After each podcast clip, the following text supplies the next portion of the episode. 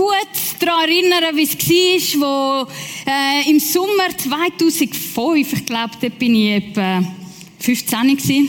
Also ich habe die Rechnung nicht gemacht. Aber ich bin 15 gewesen. ich bin 15 gewesen und ich bin in ein Sommercamp gegangen. Es ist noch Pivo, Pionierwoche, für die, die es kennen. Es war ein christliches Camp gewesen und ich bin eigentlich verdonnert worden, um dort hingehen. Ähm, weil ich bin mitten in der Pubertät gewesen. Und wenn man mitten in der Pubertät ist, dann läuft das Leben einfach nicht rund und man tut Grenzen testen. Ich habe die auch grosszügig überschritten, grosszügig in allem. Und dementsprechend ist mein Leben auch ähm, ein bisschen äh, ein, ein Mess. Es war ein Mess. Gewesen. Und da ich ja von klein auf in der Kirche aufgewachsen bin, hat es eine schuldige Person gegeben. Zweifellos ist das Gott gewesen. Zweifellos ist er daran schuld dass es mir nicht gut gegangen ist. Und ich bin eigentlich mit dieser Wut im Buch bin ich in das Lager mehr ähm, gegangen weil äh, es war immer noch besser gewesen, als die Heime mit den Eltern rumhocken. Und ähm, ich bin dort und meine Kleingruppenleiterin hat angefangen zu erzählen von dem Jesus und was der Jesus an dem Kreuz gemacht hat. Und sie hat mir eigentlich das erklärt, was ich in der letzten Predigt gebracht habe, dass, dass Jesus gekommen ist und uns liebt, obwohl wir nicht von ihm wissen wollen, obwohl wir nicht an ihn interessiert sind. Und so langsam, langsam sind meine Augen aufgegangen und ich habe gemerkt, hey, warte, schnell ich glaube, mit Gott und seine Liebe zu uns, da ist wirklich mehr dran. Und je mehr sie erzählt hat, desto mehr habe ich angefangen zu verstehen, dass, dass der Schlamassel, wo ich drin bin, nicht Gottes Strafe an mir ist, sondern eigentlich die logische Konsequenz von meinen Entscheidungen war. Und ich habe plötzlich angefangen zu sehen, wie er mich durch jeden Schritt durchgeliebt hat, weil er geduldig ist, weil er freundlich war. Und dann habe mich Kleingruppenleitung gefragt, ja, und was machst du mit dem? Bist du bereit, zu Jesus zu kommen? Und ich bin dem mit 15 bereit gewesen. Und ich bin mit all dem Schlamassel zu ihm gegangen, weil ich habe gewusst, ich kann mich nicht selber ausretten, ich kann meine Beziehungen nicht selber wieder gut machen. Und ich bin gekommen zu ihm und ich habe ihm gesagt, hey, es tut mir leid, hilf mir. Rett mich da raus. Erlöse mich. Hilf mir. Es tut mir leid.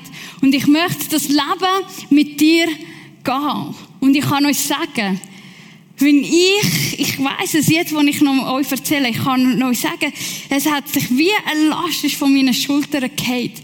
Und es ist eine Freude und ein Frieden und eine Zuversicht und eine Hoffnung in mein Herz hineingekommen, die ich vorher nicht hatte. Und ich habe gewusst, Jesus hat etwas verändert in mir. Und ich weiß noch, wenn ich dort auf dieser Wiese war und mir die Freudentränen abgelaufen sind, und ich habe einfach gedacht, wow. Wow. Und ich habe mich so richtig in den Jesus verliebt.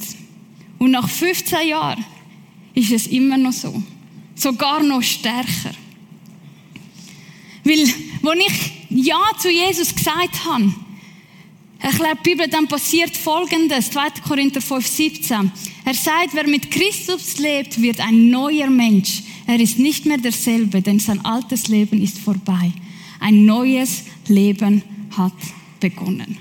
Und das ist das, was ich tief in mir hinein gespürt habe. Ich habe gewusst, ich bin von innen gegen außen verändert worden. Die Bibel redet auch davon, dass, dass wir ein steiniges Herz haben und Gott uns ein fleischliches, ein weiches Herz gibt, etwas, wo, wo, wo, wo er, der Wunsch in uns innen wirkt, um mehr zu werden wie er. Und ich habe das gemerkt, ich habe das gespürt und es treibt mich durch in all diesen 15 Jahren. Und vielleicht hockst du da und du hast auch mal so ein Erlebnis gehabt und du kannst genau sagen, wie sich das noch angefühlt hat. Oder vielleicht hast du nicht so ein Erlebnis gehabt, aber du hast die Hoffnung und die Sicherheit und die Zielversucht mit Jesus schon, schon erlebt und gehabt, weil du von klein auf mit ihm aufgewachsen bist. Oder vielleicht sehnst du dich nach dem und du weißt einfach nicht, wie. Und in diesen 15 Jahren muss ich sagen, bin ich vom rebellischen Teenie Girl doch ein bisschen, ein bisschen mehr, sagen wir dem? Gesättelt? Nein. Aber doch ein bisschen, ich habe mich verändert. Und zwar zum Guten. Und vieles ist aus dieser Frucht rausgekommen, aus dieser Nähe zu Jesus. Und vielleicht merkst du die Veränderung bei dir innen auch, oder vielleicht merkst du es selber nicht, aber die Leute um dich herum. Und doch gibt es aber Momente, wo, wenn ich mein Herz prüfe und genau her schaue, dann merke ich, ah, ich schwebe leider noch nicht so über der Erde und ich bin, ich habe noch kein Halo und äh, can you see my Halo, Halo? Und gewisse sehen und viele sehen eben nicht und ich sehe oft auch nicht, mein heiliger Schein, das ist der Halo. Und und ich merke, ah, es gibt immer noch Sachen, die ich mit mir umtrage, die wo, wo, wo nicht so gut sind. Und ein kleines Beispiel ist zum Beispiel ähm, da gut versteckt, damit ihr es nicht seht. Das ist so, würde ich sagen, ein kleiner Schwachpunkt von mir. Und äh, vielleicht die, die im Detailhandel arbeiten, die wissen ein bisschen, von was ich rede, oder? Du bist den ganzen Tag mit Menschen unterwegs. Gewisse sind nett, gewisse sind gar nicht nett, gewisse sind anstrengend, gewisse sind gar nicht anstrengend. Und, und du bist immer freundlich, du bist immer am Lachen, du bist immer nett und so. Aber eigentlich, gewisse gehen dir einfach ein bisschen auf den Sack. Also, sie nerven dich, oder? Aber du reisest dich zusammen, weil du musst ja professionell sein und so. Und nachher gehst du heim und dein Freund oder deine Mutter oder dein, dein Mann, deine Frau, sie sagen eine kleine Bemerkung und du explodierst. Also ich explodiere dann manchmal. Ich, ich snappe so richtig. Und dann gibt es ein Fortgefecht wegen dem anderen. Und ich denke, warum kann ich mit wildfremden Menschen voll gut umgehen, aber mit denen, die mir am nächsten sind, die verletze ich ständig, ich enttäusche sie. Warum ist das eigentlich so? Und ich trage das schon ein bisschen mit mir um und ich bin eigentlich, es ist nicht offensichtlich, ich meine, es passiert nur manchmal, nur wirklich unter Drucksituationen, also wirklich unter Pressure, aber sonst ja nicht, oder? Und ich kann ja immer noch mit dem funktionieren und ich kann ja immer noch mit dem mich frei bewegen und mich ähm, und gut funktionieren. Es stört ja niemand, es sieht ja auch niemand. Die Mehrheit sieht das nicht. Aber vielleicht hat es da etwas, wo, wo ein bisschen tiefer geht wo wie vielleicht die Wurzeln, je nachdem, vielleicht in einem tiefen Minderwert hat. Und wenn dann jemand eine Bemerkung ablädt beim Pausenraum oder ähm, beim Arbeiten, wo mich wie verletzt, dann trifft das einen Schwachpunkt von mir. Und anstatt die Verletzung loslassen, behalte ich sie. Und irgendwie fange ich sie an nähren. Und irgendwie wird sie ein bisschen grösser. Und irgendwie entwickelt sich dann nachher der Minderwert ins Bedürfnis, mich über andere müssen herstellen und mich besser darstellen. Und dann passiert es, dass, dass du einfach am Gossipen bist, weil ich bin richtig und die anderen sind falsch. Kennt ihr das? Aus etwas, wo eigentlich eine Verletzung ist, wo, wo, wo drinnen ist, wird plötzlich etwas Größeres. Oder dann kommt, dann kommt etwas, wo mich im Bauch trifft. ah, man, ich bin stolz verletzt. Ich bin stolz verletzt. Und der tun ich es dann aber richtig zeigen.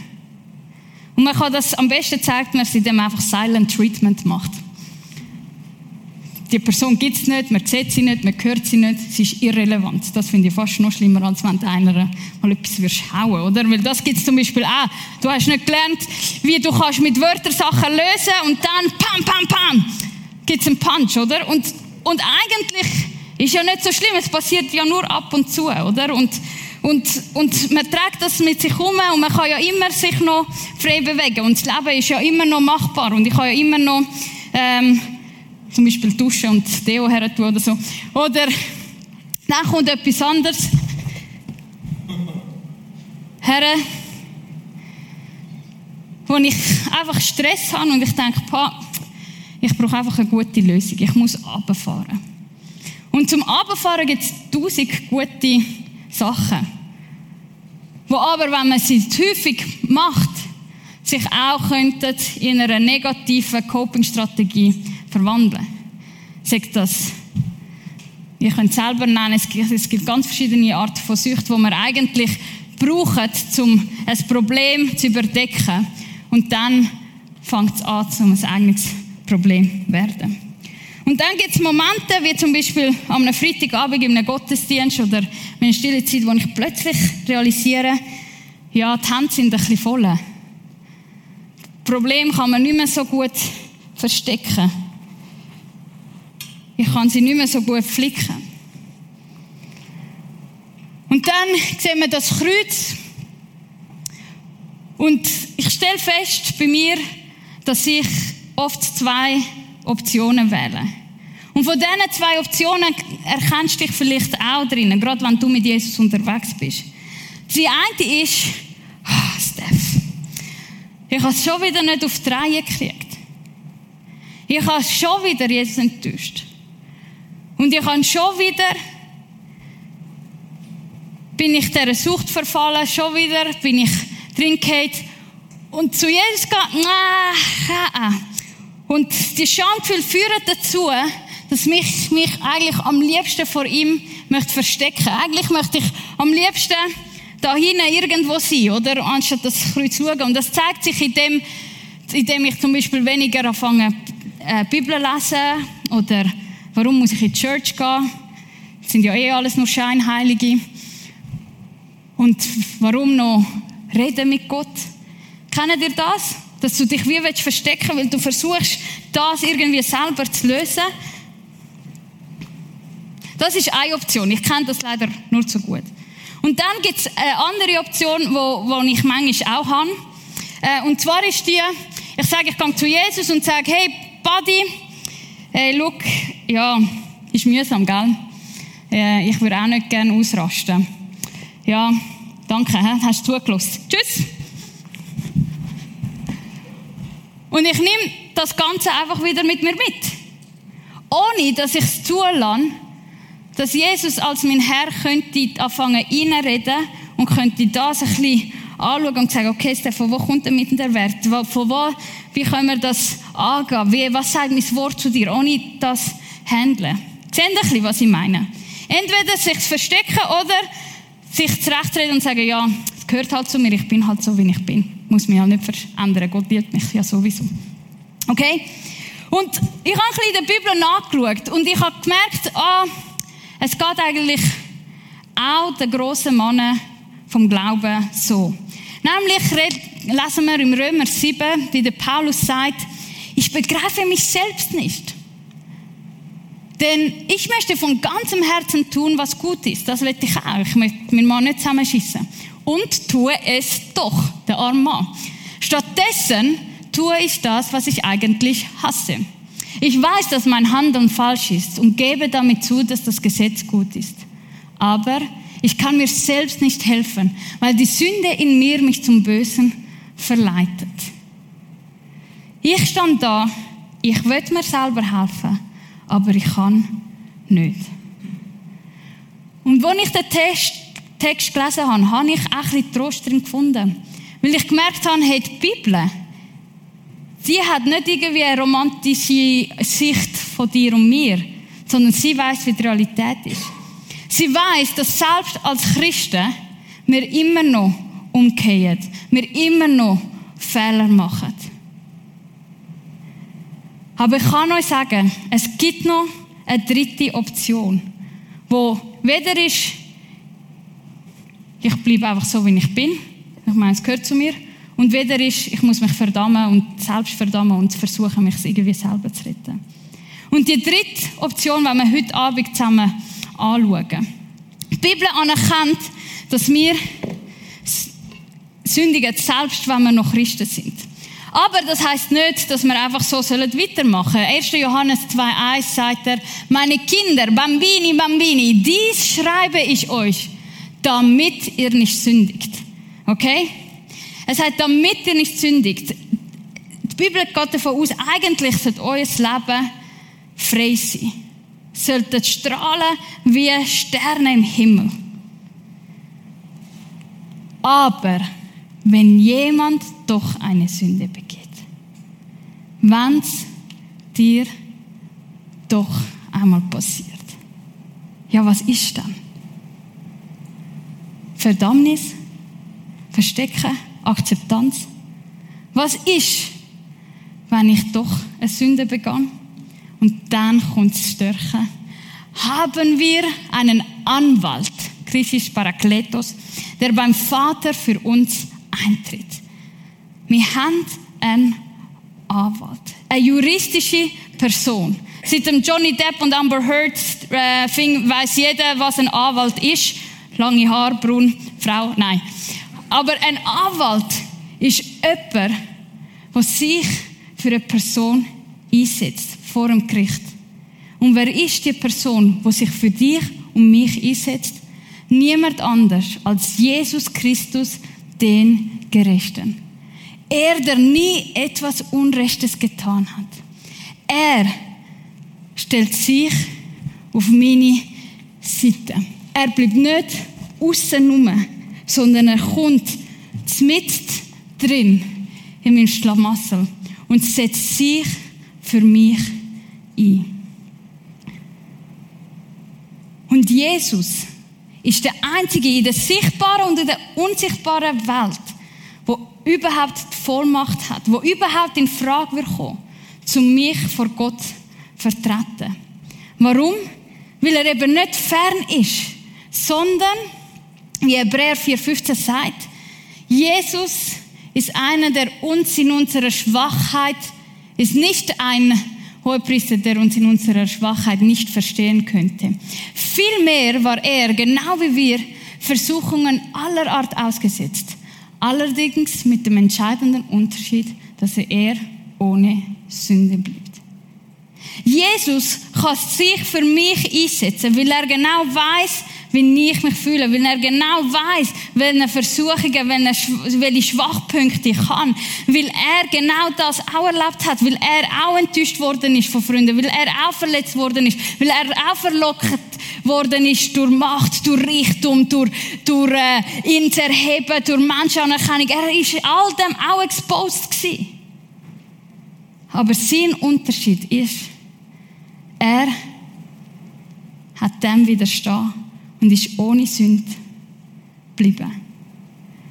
Und er, der Gerechte, er, der ohne Sünde war, hat sich entschieden, für die Sünde von allen zu zahlen. Wir lesen noch weiter im 1. Johannes 2, Vers 2, der Unterteil. Er, der nie etwas Ungerechtes getan hat, ist durch seinen Tod zum Sühneopfer für unsere Sünden geworden. Und nicht für unsere Sünden, sondern für die der ganzen Welt. Sühneopfer, das Wort ist sehr alt, sehr altmodisch, aber es deutet ähm, hin, dass etwas hat wieder gut gemacht werden. Und das ist nur gegangen, das, was wieder hat gut gemacht werden, unsere Schuld ist nur gegangen, indem jemand, der schuldlos war, sich hergegeben hat für dich um mich.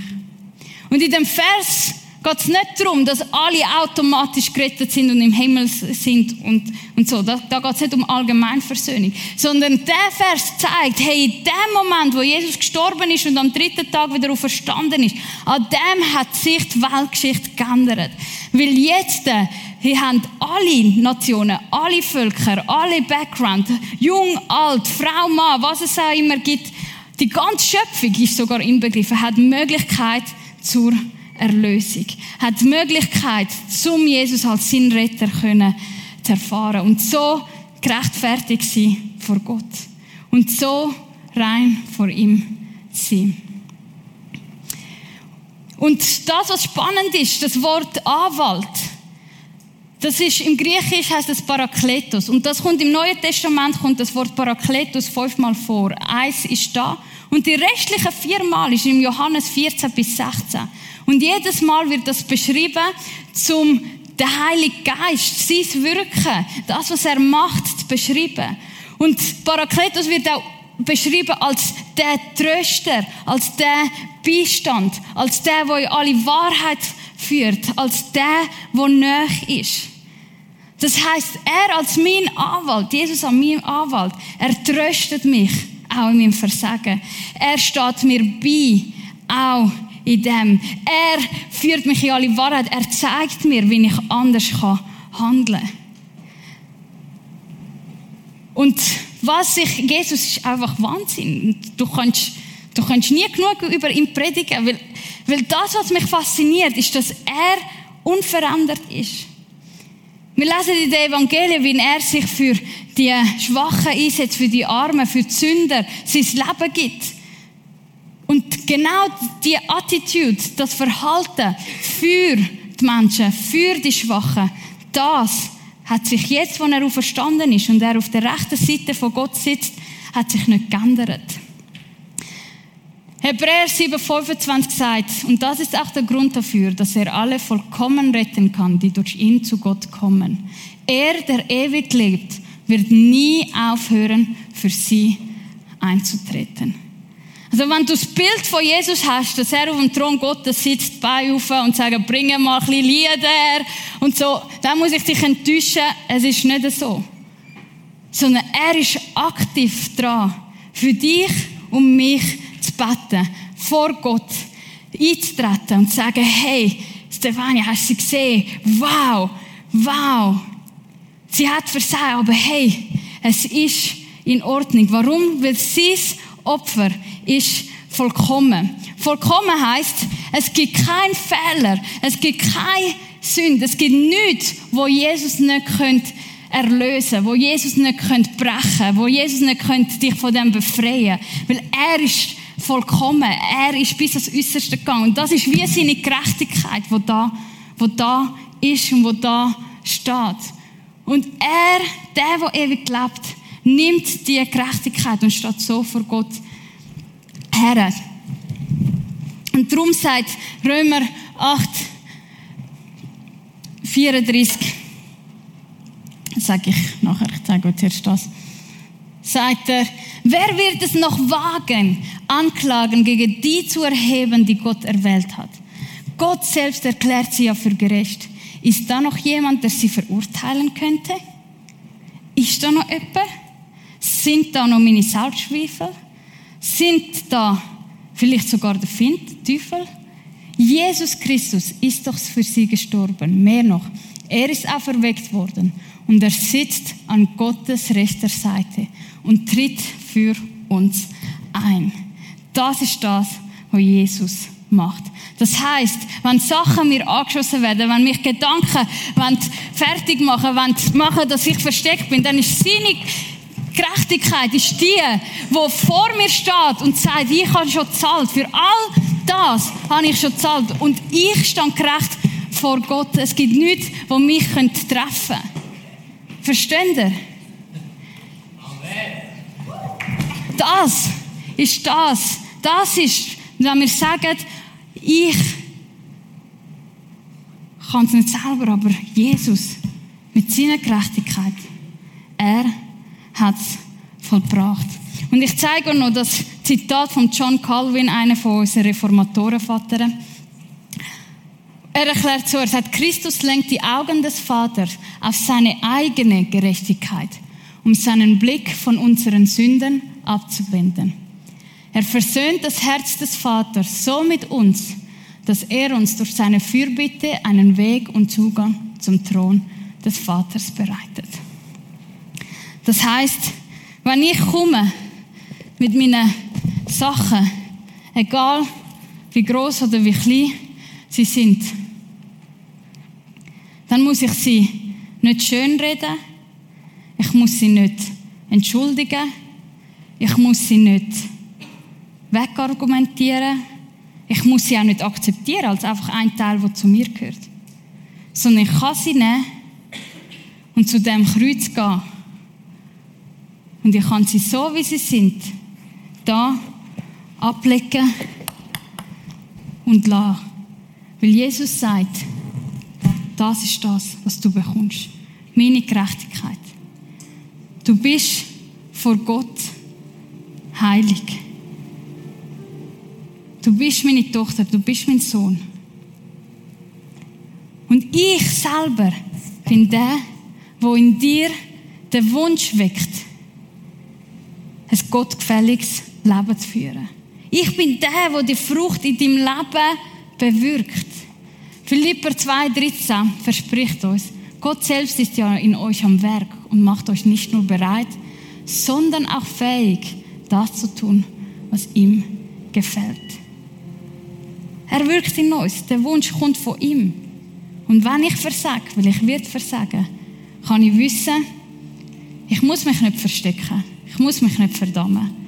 Ich muss es auch nicht akzeptieren und schönreden und sagen, ja, es ist halt so. Sondern ich kann das nehmen, so wüst, so traurig, so schmerzhaft dass es ist, an dem Kreuz herlegen und seine Gerechtigkeit annehmen. Und dann fange ich an realisieren, Jesus ist tatsächlich für mich. Weil wenn ich nicht zu ihm beten kann, dann ist er der, der für mich betet. Er ist der, der im Riss steht und was Unmögliche möglich macht.